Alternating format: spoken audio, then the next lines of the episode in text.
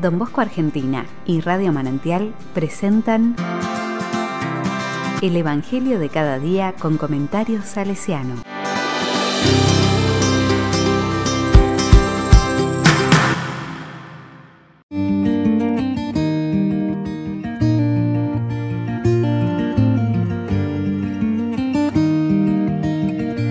Martes 22 de septiembre. La palabra dice, escuchan y la practican. La madre y los hermanos de Jesús fueron a verlo, pero no pudieron acercarse a causa de la multitud. Entonces le anunciaron a Jesús, Tu madre y tus hermanos están ahí afuera y quieren verte. Pero él les respondió, Mi madre y mis hermanos son los que escuchan la palabra de Dios y la practican.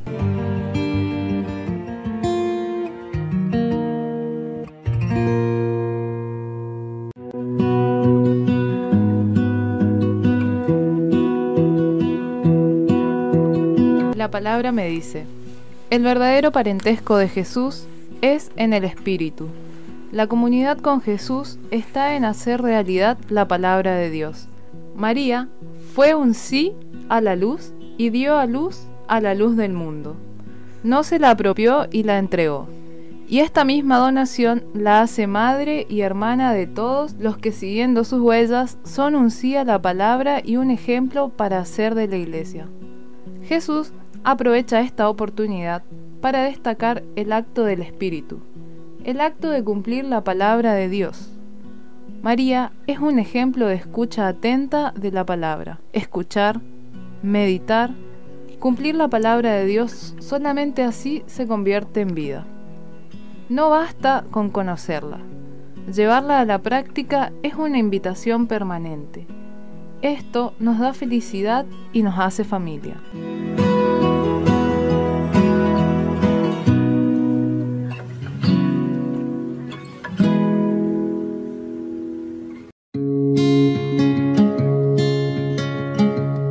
Corazón salesiano.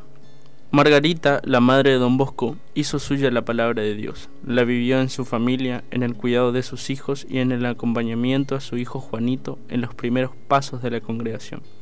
A continuación, un texto que nos relata algunos rasgos de su vida. Margarita nació el 1 de abril de 1788 en Capriglio, en el norte de Italia. Cuando llevaba cinco años casada, enviudó a sus 29 años y tuvo que sacar adelante a su familia en medio de la hambruna que asolaba Europa. Cuidó a la madre de su marido y de su hijo Antonio a la vez que educaba a sus propios hijos, José y Juan Bosco. Fue una mujer fuerte, con las ideas claras y la fe inquebrantable, de estilo de vida sencillo y analfabeta. Siempre se preocupó de la educación cristiana de sus hijos, de temperamentos muy diferentes, con humildad y siendo razonables con ellos, aunque más de una vez se vio obligada a tomar decisiones extremas, como tener que mandar fuera de casa a Juanito Bosco para preservar la paz en casa y ofrecerle la posibilidad de estudiar.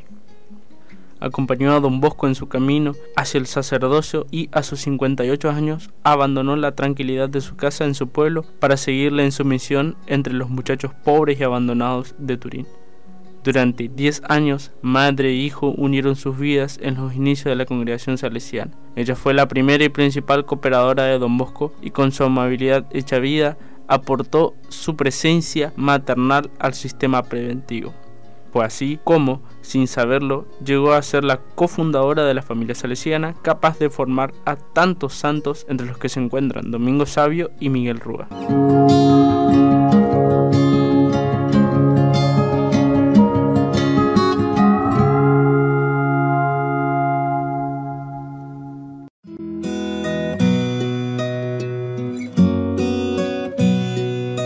La palabra le digo, pidamos al Señor que su palabra para nosotros sea signo de unidad, que podamos reconocernos hermanos entre todos nosotros y descubrir que la misión que el Señor nos ha confiado tiene que ver con su palabra, obra, vida y entendimiento por cada uno de nosotros y la humanidad.